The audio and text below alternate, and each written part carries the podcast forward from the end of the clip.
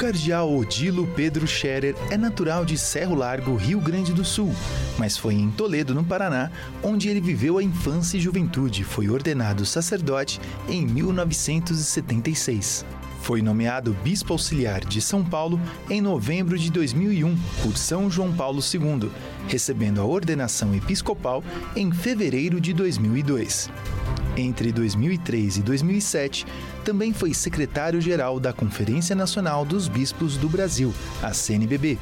Em março de 2007, o Papa Bento XVI o nomeou como o sétimo arcebispo de São Paulo e, em outubro do mesmo ano, o investiu como cardeal da Igreja.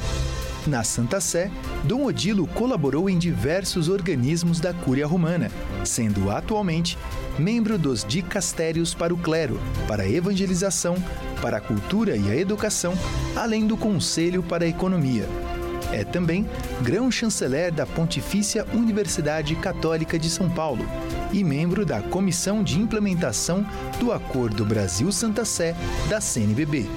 Em 2009, ele se tornou parte do Conselho Superior do Instituto Brasileiro de Comunicação Cristã, o IMBRAC, mantenedor da Rede Vida de televisão, do qual atualmente é presidente. O cardeal Odilo Pedro Scherer é o entrevistado de hoje do Frente a Frente, edição São Paulo. Muito boa noite para você que nos acompanha pela Rede Vida. Começa agora mais uma edição do programa Frente a Frente. E hoje nós recebemos no programa especial de Natal o arcebispo metropolitano de São Paulo, cardeal Odilo Pedro Scherer. Boa noite, Dom Odilo. Seja bem-vindo e Feliz Natal. Boa noite, Feliz Natal para você e também para os que nos acompanham pela Rede Vida. E desejo que todos sintam alegria e uh, a graça que vem do Natal, do nascimento de Jesus. Nosso jornalista convidado do programa de hoje. Fernando, muito bem-vindo, viu? Obrigado, boa noite, Hugo. Feliz Natal Feliz também. Natal. Boa noite, Dom Odilo. Feliz Natal. E um Feliz Natal a todos aqueles que nos acompanham pela Rede Vida de televisão. No Odilo, a sociedade celebra hoje o Natal, que é uma festa que fala de paz, união e fraternidade. Mas eu queria saber de fato o que significa o Natal para os cristãos. O Natal celebra é, o nascimento de Jesus, Filho de Deus, que veio em nossa humanidade para ser nosso Salvador. Esse, esse é o sentido da festa do Natal cristão. E agora tem todos os significados que daí decorrem. Primeiramente, é sim o dia da fraternidade universal, porque ele veio para reunir a humanidade toda como uma grande família de irmãos e revelar para todos que Deus é Pai. E, portanto, é também o dia mundial em que a gente sempre faz o apelo à paz, apelo à fraternidade, à solidariedade. É, por isso, tantas ações é, nesse sentido antes do Natal. Mas antes de tudo, o Natal é a celebração de um grande mistério, um grande mistério da nossa fé, que humanamente não tem, não tem como explicar. Né? Como explicar que Deus venha a nós e seja, de repente, um entre nós, na nossa condição humana, sem deixar de ser Deus. Mas é isso mesmo que nós celebramos no Natal. Muito bem, Fernando. Bem, Dodilo, nós, como o senhor disse, celebramos o Natal, esse mistério do nascimento de Jesus. Agora, celebramos o Natal num momento, num contexto conturbado do nosso mundo, com guerras, tensões políticas. Como anunciar esse Deus que vem para a humanidade eh, nesse contexto de muitas vezes angústia para muitos povos e nações? Olha, eu, eu gostaria de lembrar que quando Jesus nasceu, o contexto era esse também. Né? A terra onde Jesus nasceu estava ocupada, o Império Romano, o povo judeu né, ansiando por liberdade, e, e toda hora vigiado e oprimido, e quando acontecia alguma coisa, a força romana intervinha com toda, toda a potência, toda, até violência. Né? Então não era muito diferente. Então, é, é, o que importa é no Natal nós acolhermos realmente este, é, esta mensagem que Deus nos dá. Ele está no meio de nós. nós não, não podemos esvaziar o, o, grande significado do mistério para que ele fique simplesmente à medida da nossa pequenez. Ele é muito grande, é muito mais do que nós. Por isso que o, o anúncio do Natal, na sua inteireza, na sua verdade, no meio um mundo em briga, é para chamar a paz. No meio um mundo eh, com injustiças, desordens econômicas e tanta, tanto tanta miséria no mundo, fome, etc., é para chamar maior justiça, solidariedade. No mundo onde se não, não se respeita as pessoas, é para valorizar a dignidade das pessoas e assim por diante. Por isso, olha, o anúncio do Natal tem que ser feito na sua inteireza dentro do mistério, daquilo que ele é. Ele vai ajudar a transformar a nossa humanidade. Muito bem. Odilo, nós temos uma pergunta do time de jornalismo da Rede Vida e eu queria pedir para a produção exibir agora para nós. Boa noite, Dom Odilo. Agradeço muito à Rede Vida esta oportunidade. Dom Odilo, em 2017, o senhor convocou um sínodo cujo nome é Caminho de Comunhão, Conversão e Renovação Missionária. Uma novidade para nós havia décadas, um século, um século que não havia sínodo aqui. Nós nem sabíamos o que era direito um sínodo, né? Mas, posteriormente, o Papa Francisco convocou um sínodo em Roma, cujo título é muito semelhante ao, sínodo, ao nosso sínodo aqui. É para uma igreja sinodal, comunhão, participação e missão. A semelhança dos dois nomes dos sínodos, né, nos revela a beleza da unidade da igreja quando regida pelo Espírito Santo. E a nossa igreja está viva há dois mil anos, porque é o Espírito Santo quem nos rege. Mas voltando aqui para a nossa realidade pós-sinodal, é, nós vivemos um tempo que é uma realidade mundial, pós-pandemia, né, de guerras, cisões, polaridades exacerbadas, falta de pertença dos fiéis. A partir desse cenário, como o senhor tem sentido, como o senhor sente a acolhida das propostas sinodais? Eu aproveito para desejar ao senhor e a todos um feliz e santo Natal. Muito obrigada. Está com a palavra. Obrigado, Vilma, por essa colocação. Se referia ao nosso sínodo arquidiocesano. De fato, foi uma experiência eh, interessante, nova eh, para a nossa arquidiocese. Nós ficamos depois eh, surpresos quando o Papa convoca um sínodo universal com o tema praticamente igual ao que nós aqui estamos já fazendo havia quatro anos. É, mas nisso não há, não há, digamos assim, muita, eu diria, muito que admirar, porque o nosso sínodo foi pautado basicamente é, num documento do Papa Francisco, né? A Evangelii Gaudium, o primeiro grande documento do Papa Francisco, em 2013, e também num outro documento que o Papa ajudou a elaborar enquanto era ainda arcebispo de Buenos Aires, que é o documento de Aparecida, da Conferência de Aparecida. De resto, nosso sínodo tem a mesma base, isto é, o Concílio Vaticano II, os grandes textos depois do Concílio Vaticano II. E nestes elementos nós baseamos o nosso sínodo arquidiocesano, que eh, nos trouxe à, à luz muitas situações que nós temos em nossa arquidiocese. Se formos olhar, vamos encontrar essas mesmas situações em muitas outras dioceses, talvez em todas as dioceses do Brasil. O sínodo ajudou a tomar consciência, a nos colocarmos de uma forma nova diante dessa realidade e nos perguntarmos, como igreja em São Paulo, o que precisamos fazer? O que precisamos de fato fazer? E aí então a elaboração de propostas sinodais ao longo desses anos, sobretudo no último ano, na Assembleia Sinodal, que teve é, sete é, sete sessões, né? e foram elaboradas muitas propostas para tentar é, responder a essa pergunta: o que precisamos fazer para sermos uma igreja em comunhão, uma igreja que está em constante processo de conversão, é, missionária para também ser uma igreja que se renova.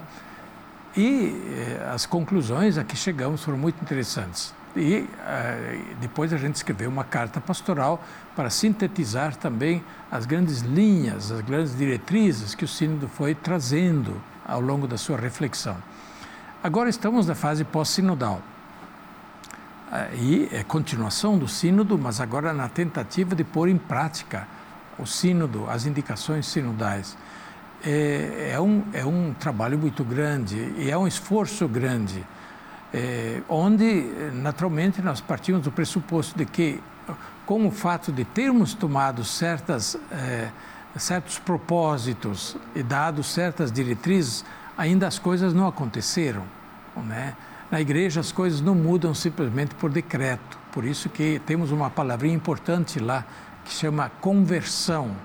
A conversão é mudança de atitude, mudança de orientação, de direção, para a gente ser mais aquilo que a gente precisa fazer. E é isso, a conversão pastoral na igreja, a conversão missionária na igreja, é um grande desafio que requer um trabalho continuado de busca de novas posturas, de nova organização também na nossa igreja, novas prioridades que devemos encarar pouco a pouco. Mas eh, eu tenho fé, justamente, que havia uma ah, destacava no início que é o Espírito Santo que conduz a igreja. E nós rezamos muito ao Espírito Santo durante o nosso sínodo e continuamos a rezar para que ele, de fato, oriente conduza a, a igreja em São Paulo, como a igreja inteira, para que ela eh, alcance aquilo que precisa ser feito e faça de fato e mova os corações, mova a igreja a fazer esses passos necessários para que ela cumpra bem a sua missão. Angelo, o senhor falou da conversão e que é um processo lento. É, e no mundo em que as pessoas estão muito acostumadas com essa instantaneidade das redes sociais, é, esse desafio, como ele tem sido é, observado por todo o clero e como vocês têm agido para que os fiéis entendam que tudo na igreja requer tempo, graças a essa conversão? Sim, é, esse é um desafio, sem dúvida, que nós estamos na sociedade das mídias, da internet, do computador, onde as coisas acontecem com um clique ou com, né, com um enter e tudo já está resolvido. Na vida não é assim, né? Na vida não é assim. Nós não funcionamos à base de um enter, né? Ou de um clique, né? Nós temos que fazer um processo lento de tomada de consciência, de convicção, de, de vontade de aceitarmos e de nos orientarmos a fazer aquilo que precisamos fazer. E isso requer, naturalmente, requer a ajuda de Deus, por isso rezamos ao Espírito Santo, que Ele nos fortaleça, fortaleça a nossa vontade, ilumine nossa inteligência, nos mantenha firmes nos nossos propósitos. O que fazer? Falar. Temos que falar, temos que manter isso constantemente na consciência de todo mundo e, e, voltar a isso constantemente, porque senão, em poucos dias, tudo isso já vai para a gaveta, né? E outras coisas se sobrepõem, é página virada e os problemas continuam, né? A vida continua com seus problemas não resolvidos, né? A gente precisa constantemente voltar a isso para reavivar os propósitos e as motivações. Muito bem, Fernando.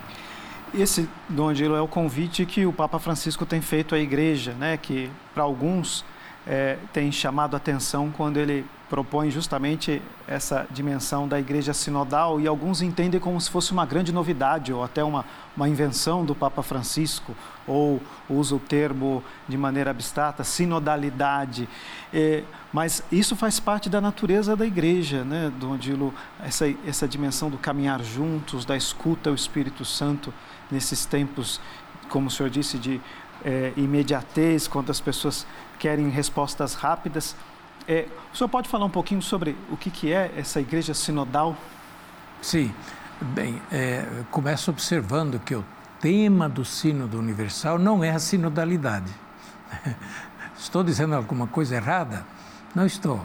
O tema do Sínodo Universal é por uma igreja sinodal por uma igreja sinodal, dois pontos, comunhão, participação e missão. Este é o tema do sínodo. Nós facilmente pegamos, ah, o sínodo sobre a sinodalidade. Ah, fazemos uma abstração. o tema não é um adjetivo, não é um substantivo. Sinodalidade é um substantivo que abst torna abstrato o tema. O Papa pôs um, um adjetivo. Igreja é o substantivo. Igreja sinodal. O sinodal é uma qualidade da igreja. A sinodalidade não é uma realidade abstrata por si.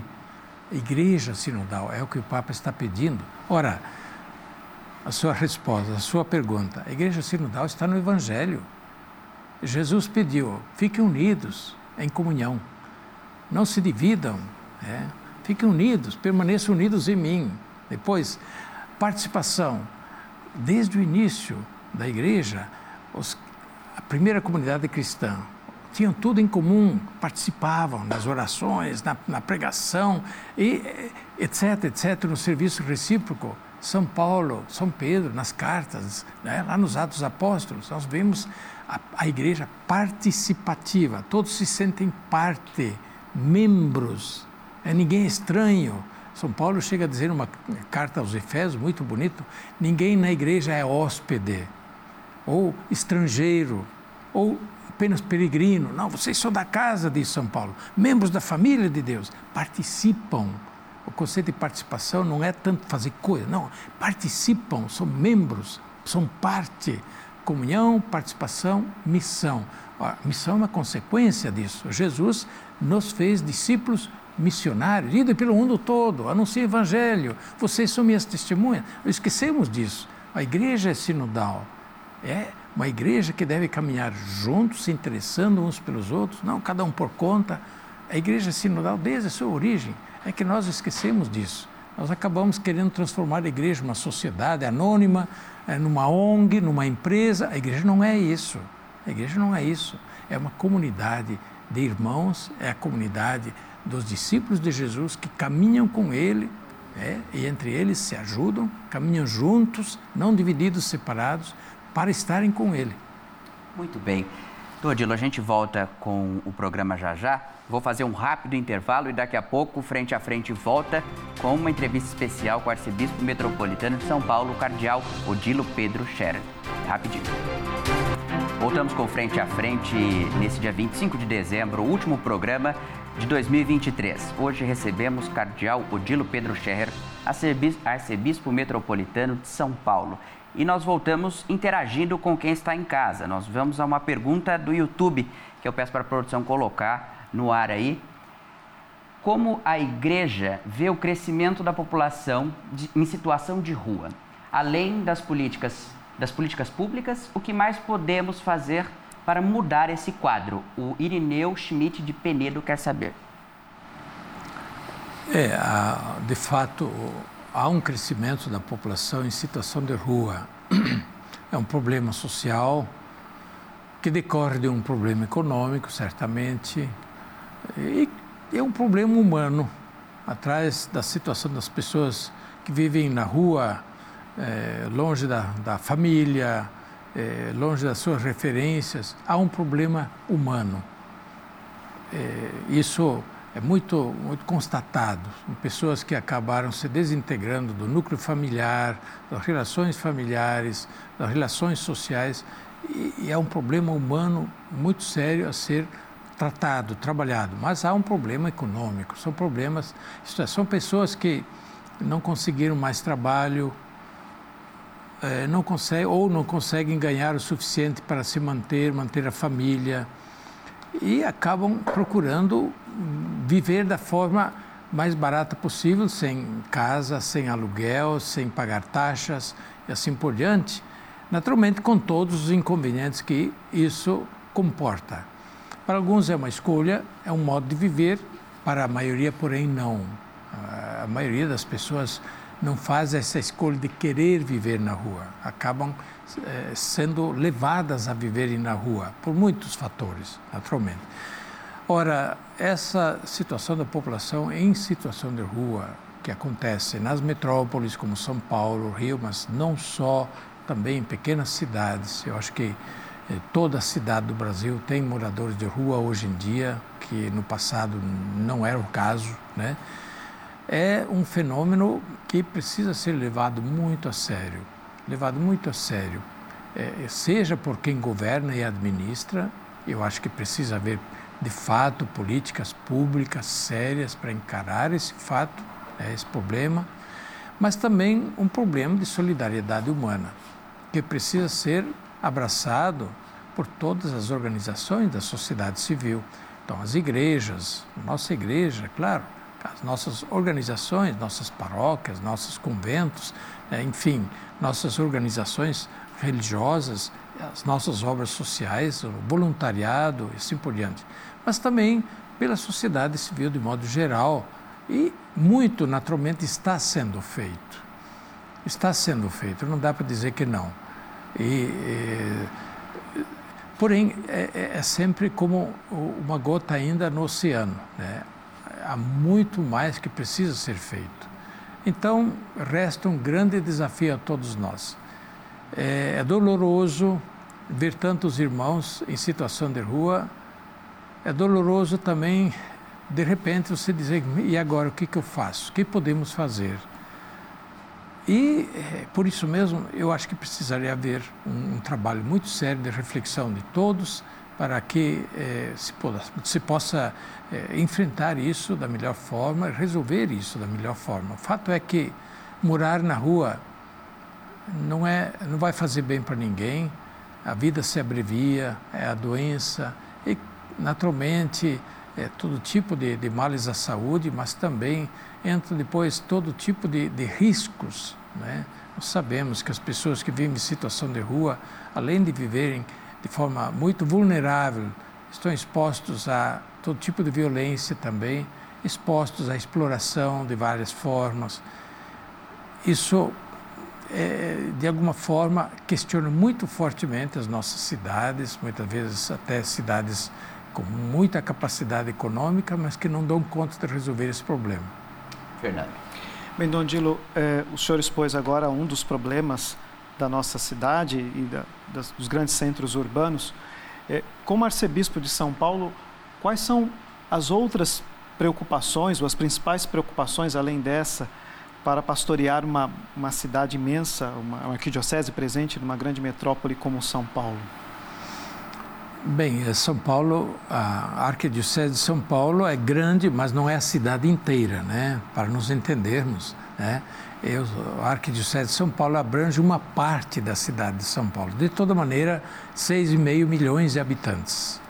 É, é, a preocupação é como melhor chegar a todos é, numa realidade tão complexa e tão volumosa, digamos assim. É volume de gente, de organizações, é, de instituições que a cidade tem ao mesmo tempo estar eh, nas paróquias junto ao povo que frequenta a igreja e ali nas paróquias saber que tem muitos doentes, tem muitos pobres, depois tem muitas pessoas que vivem à margem da igreja, embora sejam católicas, como chegar a todas? Né?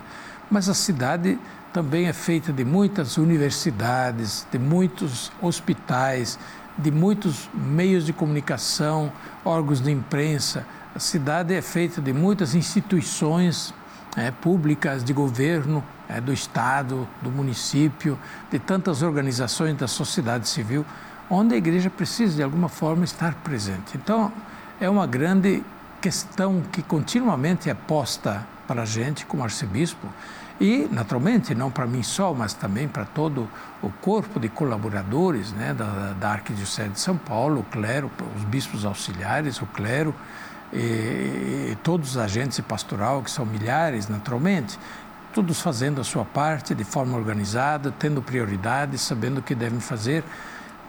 É a forma de nós tentarmos enfrentar, sabendo sempre que eh, fazemos apenas uma parte daquilo que deveríamos fazer, que muito resta por fazer. Então é sempre esta a grande preocupação em relação ao nosso trabalho de igreja. Muito bem. Temos mais uma pergunta do time de jornalismo para o Odilo, Cardeal Odilo Pedro Scherer. Salve! Muito boa noite, Hugo Rocha, boa noite, Dom Odilo Scherer, boa noite a todos. Olha, Dom Odilo, eh, nós estamos vivendo um momento de muita tensão. O ódio está se espalhando e a internet fez do ser humano um binário, ou seja, ou você ama ou odeia.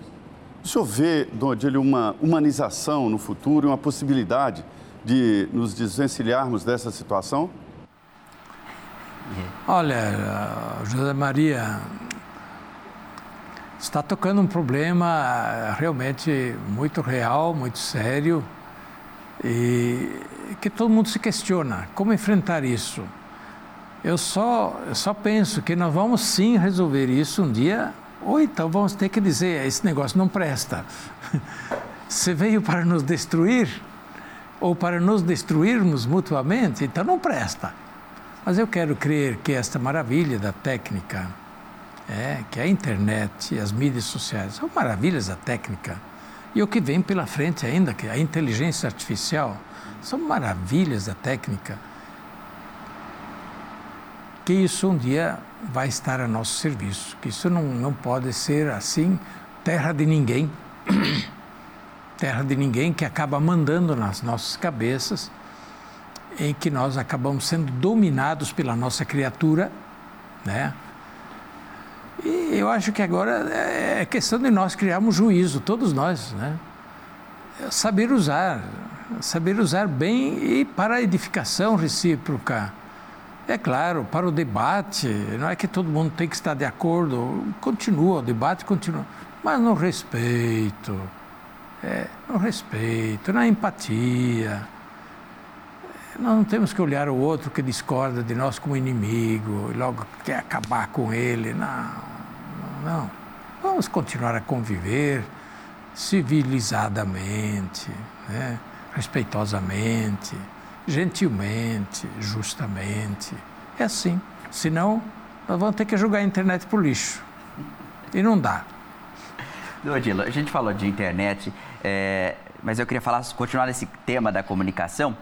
O senhor é presidente do Conselho Superior do Embrac, o CONSUP, e qual tem sido o papel das emissoras católicas? A Arquidiocese também responde é, com o Jornal São Paulo e com a Rádio 9 de Julho. Qual é o papel da, dos veículos de comunicação católicos nesse papel de evangelizar?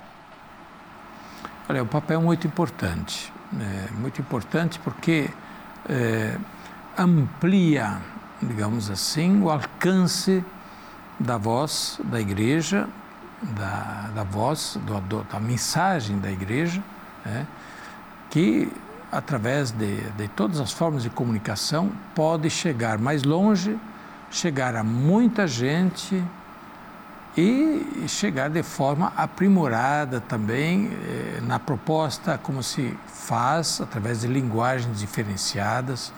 Então eh, é muito importante nós na igreja darmos uma atenção eh, privilegiada a todas as formas de comunicação, pondo-as a serviço do Evangelho, pondo-as a serviço do Evangelho. Eu só fico me pensando se Jesus tivesse tido à sua disposição todos os meios e as formas de comunicação que hoje nós temos, o que ele não teria feito? Se São Paulo tivesse tido à sua disposição é, um jornal, uma rádio, uma TV, uma mídia social, o que São Paulo não teria feito? Olha o que São Paulo fez sem tudo isso. O que nós podemos fazer com tudo isso? Então, depende de nós, mais uma vez, de sabermos usar bem mas estamos no caminho, muita gente está se esforçando, né? muita gente está se esforçando. Claro, estamos todos aprendendo, estamos todos aprendendo a usar isso, usar bem. E ao nosso redor há muitas formas de uso, muitos fins, muitas finalidades de uso. Nós precisamos aprender a usar em benefício da nossa missão, em benefício do Evangelho e dos valores do Reino de Deus. E isso muitas vezes não é tão fácil. Mas eu, eu lembro de uma palavra importante do Papa Bento XVI, numa das mensagens para o Dia Mundial das Comunicações, onde ele falava da internet. Ele falava que a internet não é apenas um meio de se comunicar, um instrumento de comunicação, mas é um ambiente de comunicação. Um ambiente onde ou nós estamos ou estamos fora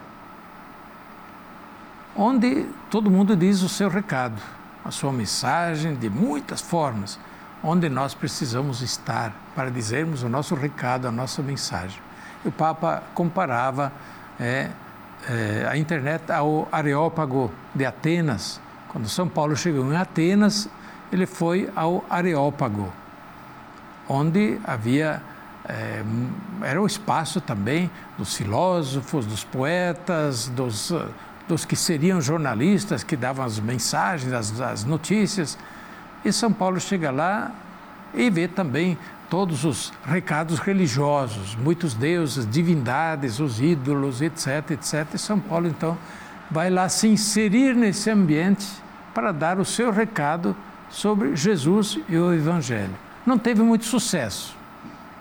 Não teve muito sucesso naquele momento, mas ele deu o recado. E no fim, alguns ouviram.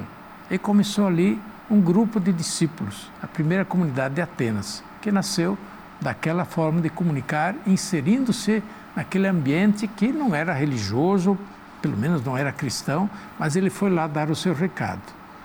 E a ação de Deus moveu os corações, alguns corações que o aceitaram. Muito bem. E você, o Conselho Superior do Embrac, com alguns membros da Rede Vida, também estiveram com o Papa Francisco neste ano, né? Foi um momento de mostrar o trabalho que a Rede Vida fez e que, de mostrar o serviço da comunicação cristã aqui no Brasil. Como o Papa recebeu o time da Rede Vida e do Consup? Isso foi no dia 4 de novembro passado. Né? Era um, um desejo mais antigo, né? até relacionado com a comemoração dos 25 anos da Rede Vida, ah, mas não se pôde fazer naquela ocasião por causa da, da, da pandemia. E, e, portanto, neste ano foi possível fazer essa visita ao Papa.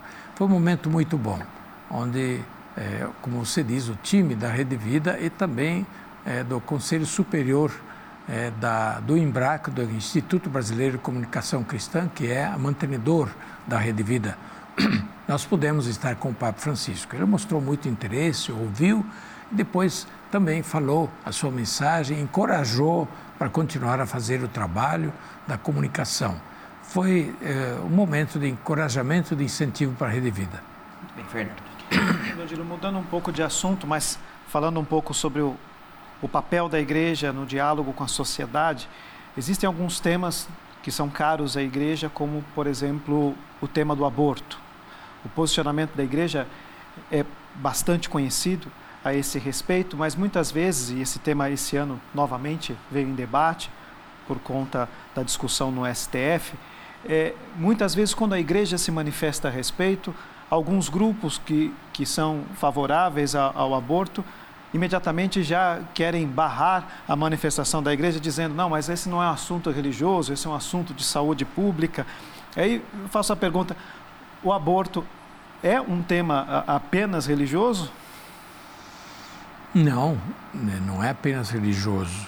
E o Papa eh, Francisco disse isso há poucos meses, inclusive. A questão do aborto é um, é um, é um assunto humano, é um assunto também de princípios humanos é, e, e, por isso é, nós nos manifestamos não apenas em base à nossa fé em relação ao aborto, mas não vamos falar apenas de aborto, vamos falar do direito à vida, do valor da vida, da defesa da vida, porque é disso que se trata. O aborto seria a parte negativa de, de digamos, de desrespeito à vida, de supressão da vida nascente e assim por diante. Então, a questão do direito à vida, portanto, o contrário do que seria o aborto, a interrupção de uma vida de maneira voluntária, a intervenção para interromper uma vida. Então, a, questão da, da, do direito à vida é, antes de tudo, uma questão humana, questão filosófica, uma questão ética, é, antes de ser religiosa. Ela não é simplesmente uma questão religiosa. Ela vem a ser religiosa a partir do momento que nós olharmos também os dez mandamentos, e então lá nós temos não matar. Quinto mandamento, não matar. Mas também o quinto mandamento, antes de tudo, antes de ser religioso, ele é, um, é de origem ético-moral. Mas para nós religiosos está relacionado sim com a nossa fé em Deus, porque cremos no Deus da vida, né? E que deu este mandamento, não matarás, né? Porém, a, a, a, o direito da igreja e participar desse debate é, ele vem a, a, partir de um outro título. A igreja é uma instituição na sociedade.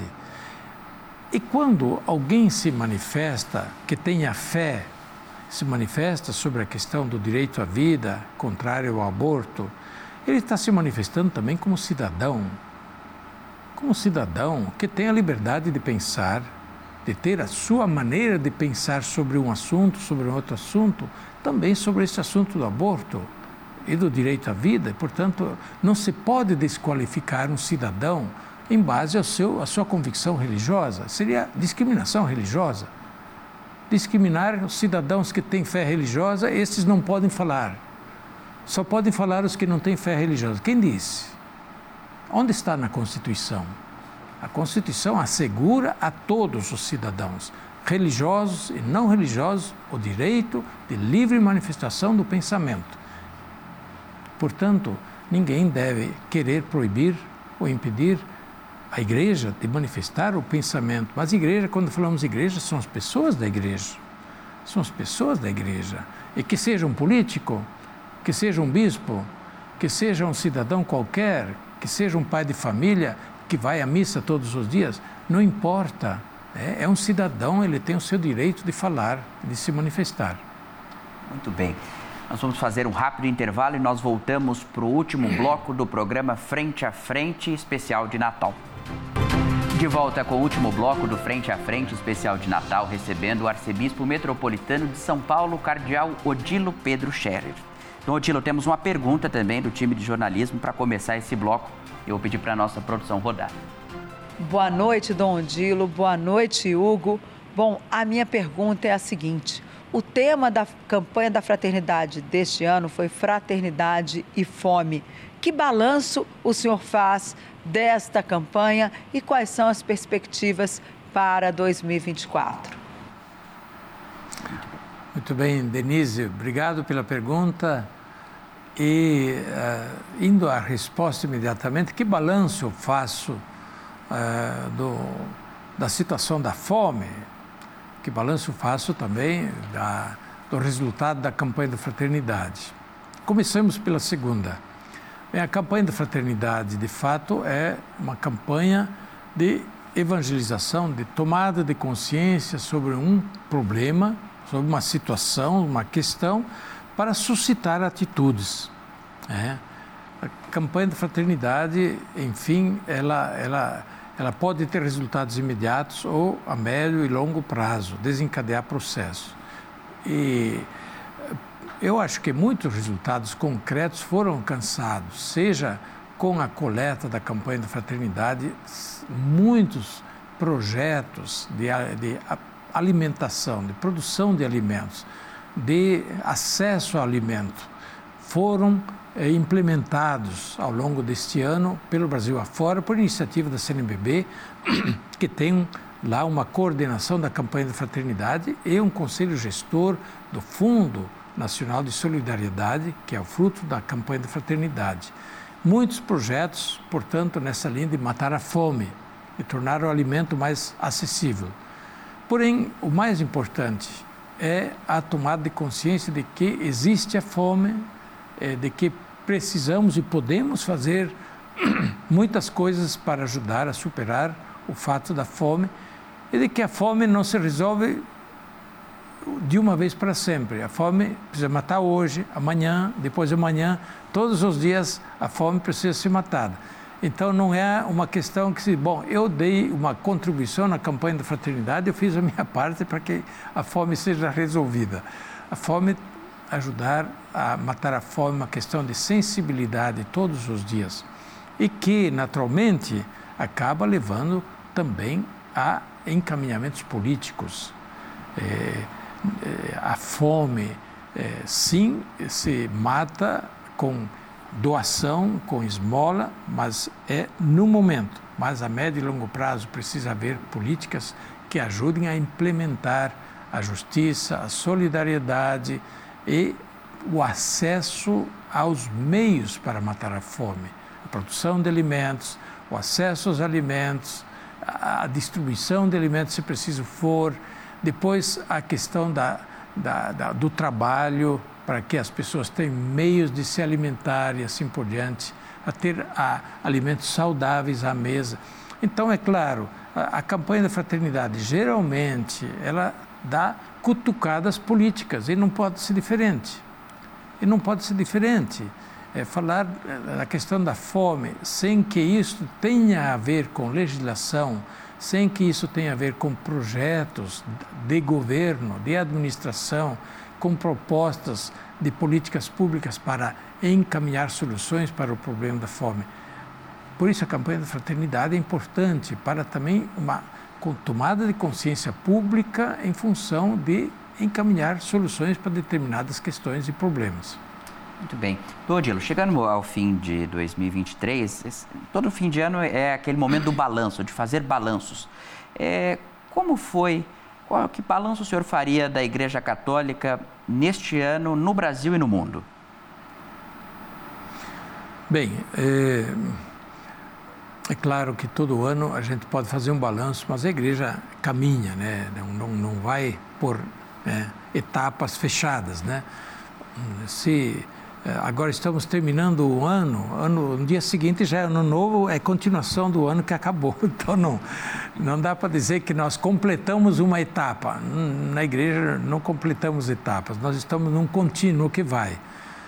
É, nós estamos na igreja num processo é, que vem, vem vindo de uma tomada de consciência sobre é, como melhor realizar a nossa missão hoje, diante de situações que vivemos hoje, mudanças culturais muito fortes, muito fortes, eh, tanto assim que se fala não apenas em mudanças culturais, mas numa mudança de época. O que, naturalmente, daqui a duas, três gerações vai se perceber melhor. Nós estamos vivendo, digamos, esse momento, estamos em cima dele, de grandes mudanças que estão acontecendo que vão se caracterizar, de fato, uma grande mudança de época. Por muitos fatores, mas isso está afetando, evidentemente, a vivência religiosa. Ah, está afetando a, a religião, digamos assim, e está afetando, digamos assim, também o trabalho da igreja. Né? as muitas formas de expressão da igreja, de estar presente neste, neste algo novo que está sendo gerado, mas ainda não se vê bem então, estamos numa fase de transição cultural, mas também religiosa muito forte, e em que muitas vezes nós nos questionamos para onde as coisas vão. Por isso, é, é muito interessante que o Papa está propondo e pedindo a todos para fazermos, é, ao longo desse período de sínodo, o período de escuta, ouvir o que o Espírito está dizendo, o Espírito Santo está dizendo à igreja, através das muitas vozes né, pelas quais Deus fala, acolher essas vozes, fazer o discernimento e se perguntar o que devemos fazer. Né? Sempre de novo a pergunta: o que precisamos fazer? E ter a coragem de dar os passos. A igreja não vai mudar né, a sua doutrina, não vai mudar o evangelho, não vai mudar os dez mandamentos, mas vai mudando o seu jeito de fazer, ela precisa acompanhar esse tempo sem negar a si mesma, mas para ser fiel a si mesma. Ela precisa dar passos e não pode ficar ancorada, congelada, petrificada no passado, que isso acabaria renegando a nossa missão e aquilo que nós somos chamados a ser, né? de ir. É, Jesus mandou a turma ficar parada. Ide, é, ide pelo mundo inteiro, né? Ide. É este é o, é o ponto em que nós nos encontramos. Um balanço, portanto, da igreja, eu diria, muitas situações é, naturalmente em ebulição, né? muitos questionamentos, mas a firmeza na fé, a firmeza na fé, a, a busca do discernimento e esperança, grande esperança. Eu olho um pouco as coisas pela história. Depois de grandes concílios ao longo da história, eu me refiro muito especialmente ao Concílio de Trento no século XVI, que foi realizado no meio de uma situação catastrófica na Europa, que era o centro do, da cristandade, o centro da Igreja Católica. De repente, em poucos anos, um racha né, com a reforma protestante, o anglicanismo e assim por diante. Veio o Concílio de Trento, uma reforma interna na igreja, colocar as coisas em dia dentro da igreja de novo e de repente um renascer da igreja, um reflorescer da igreja. Na vida da igreja é assim, né? a gente se colocar sempre de novo, afinal, quem somos, qual é a nossa missão, o que Deus pede de nós, o que devemos fazer e vamos trabalhar. E vamos fazer a nossa parte, o Espírito Santo vai nos conduzindo. Então, temos grande esperança, sim, a igreja tem muitas perspectivas muito boas pela frente porque ela se deixa questionar, ela se deixa interrogar pelas circunstâncias, pelo tempo e sempre se põe de novo diante dessa questão: o que devemos fazer? Como devemos fazer nesse tempo novo, nesse tempo que muda, para que nós possamos continuar a ser fiéis à nossa missão? Fernando. Bem, Dom Dilo, nesse ano de 2023, nós também completamos já uma década do pontificado do Papa Francisco. É, quais as principais luzes que o senhor pode uh, destacar desse pontificado, desse, desse, desses dez anos com o Papa Francisco à frente da Igreja Católica? Bem, são muitas, naturalmente. Dez anos já permitem fazer uma, uma avaliação de uma direção, de uma linha. Bem, eu acho que o, o Papa Francisco, primeiramente, é um Papa que está preocupado pela missão da igreja, um incentivo para a retomada missionária da igreja, de formas novas, mas está fazendo um trabalho muito grande nesse sentido. E está presente também no tema do sínodo, justamente, preocupação missionária. Igreja sinodal em comunhão, participação e missão. É parte fundamental da natureza da igreja. Uma outra questão, a igreja na busca de uma autenticidade sempre maior. Por isso, sem medo de olhar para as próprias falhas, os próprios defeitos, é, é, nós sim, a igreja, é, ela tem o um lado divino, é Jesus Cristo, é o Espírito Santo, sim, que está na igreja, é o lado divino, temos depois a comunhão dos santos, né? A, a, a, igreja que está no céu é muito bonita, é muito maior do que nós, portanto, isso sempre nos dá aquela segurança, aquela certeza que nós precisamos ter para fazermos a nossa parte. Mas, humanamente, nós temos muitos defeitos, que são os defeitos nossos, né? de cada um de nós, só somos membros da igreja, somos falhos em muitas coisas e precisamos, sinceramente, reconhecer as nossas faltas e nos converter para sempre sermos mais autênticos. E isso vale também para as organizações da igreja, as organizações internas da igreja, é, do clero, da vida consagrada, das nossas comunidades, nossas paróquias, nossas organizações religiosas, elas precisam ser sempre mais autênticas para assim também darem um verdadeiro testemunho, autênticas segundo o Evangelho. A gente aqui lembra né, a palavra de São João no Evangelho, de, de, de São Paulo também, em vários lugares. Nós não precisamos e nem devemos nos acomodar ou nos adequar simplesmente ao espírito do mundo. Não. Nós somos enviados para levar o Evangelho que leva à conversão ao mundo, né? como luz para o mundo, como sal para a terra e assim por diante. A, a, a, nossa tendência é a gente se adequar ao mundo. Aí nós renegamos a nós mesmos e a nossa missão. Então, de fato, essa busca de uma autenticidade maior da igreja, de tudo aquilo que faz parte da igreja, acho que é uma das marcas do Papa Francisco. Depois também, eu diria esta maneira simples, próxima do Papa, agir direta, Papa que conversa com as pessoas, que dá entrevista, que pega o telefone e liga, é, o Papa que se, se deixa entrevistar, é, e sem que todas as perguntas tenham sido antes já aprovadas. É, isso mostra também a busca da proximidade, do diálogo, é, do diálogo. E isso é o Concílio Vaticano II que buscou justamente essa abertura ao mundo, não para que nós nos tornássemos mundo, mas para que nós possamos entrar no mundo a fim de levar o Evangelho. Muito bem. Dodilo, nós caminhamos para o fim do programa e eu queria saber do senhor para encerrar, como é ser arcebispo é, de uma arquidiocese tão grande, numa cidade cheia de complexidades e liderando um povo que está aí é, numa cidade cheia de desafios? Bem, é, naturalmente, muitas, muitos modos de a gente olhar, mas eu olho com muita, muita simplicidade. Ser arcebispo de São Paulo é uma grande honra, suceder a grandes é, pastores como aqui nós tivemos em São Paulo. Eu lembro alguns, né? O primeiro arcebispo, que foi Dom Duarte Leopoldo de Silva, um grande bispo.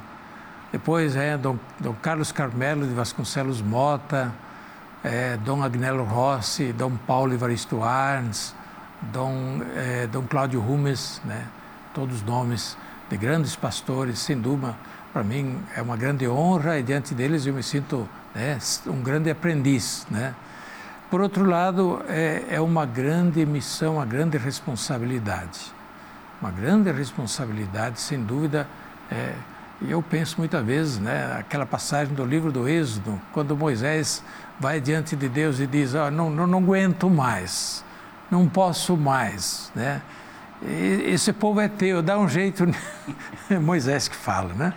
Mas, de minha parte, eu só posso dizer: ó, esse povo é teu, Senhor, ajuda. Né? E é claro que a gente não está sozinho, a gente conta com muitos colaboradores.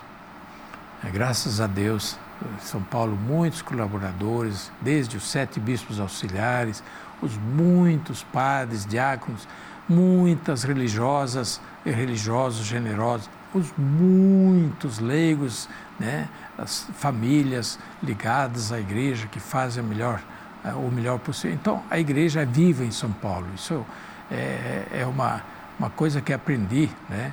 Ela é, muitas vezes pareceria estar engolida pela cidade, mas não está ela está presente, ela está capilarmente presente nos bairros, no centro, por toda parte. Está presente a igreja através das suas comunidades, as suas organizações. Ela é, sem dúvida, a organização mais presente na cidade de São Paulo. Portanto, é uma força que caminha, vai muito além daquilo que o arcebispo possa fazer. Né? Caminha com a graça de Deus, caminha com a força do Espírito Santo. E nós só temos que fazer a nossa parte e à noite tentar dormir bem para no dia seguinte continuar. Muito bem. Dodilo, o programa se encerra aqui, mas eu queria que o senhor deixasse uma mensagem de Natal, ainda que temos aí algumas horinhas para o dia acabar, por favor. Olha, é, eu queria desejar a todos ainda uma vez um feliz e abençoado Natal. Lembrar primeiro que o Natal não termina hoje. É uma grande solenidade que se estende por oito dias. Então, toda esta semana, até o dia 31, é Natal. E até o dia 1 ainda está incluído na oitava de Natal. Então, toda a oitava do Natal é um dia estendido que vamos continuar a comemorar. E vocês podem continuar a se saudar desejando Feliz Natal.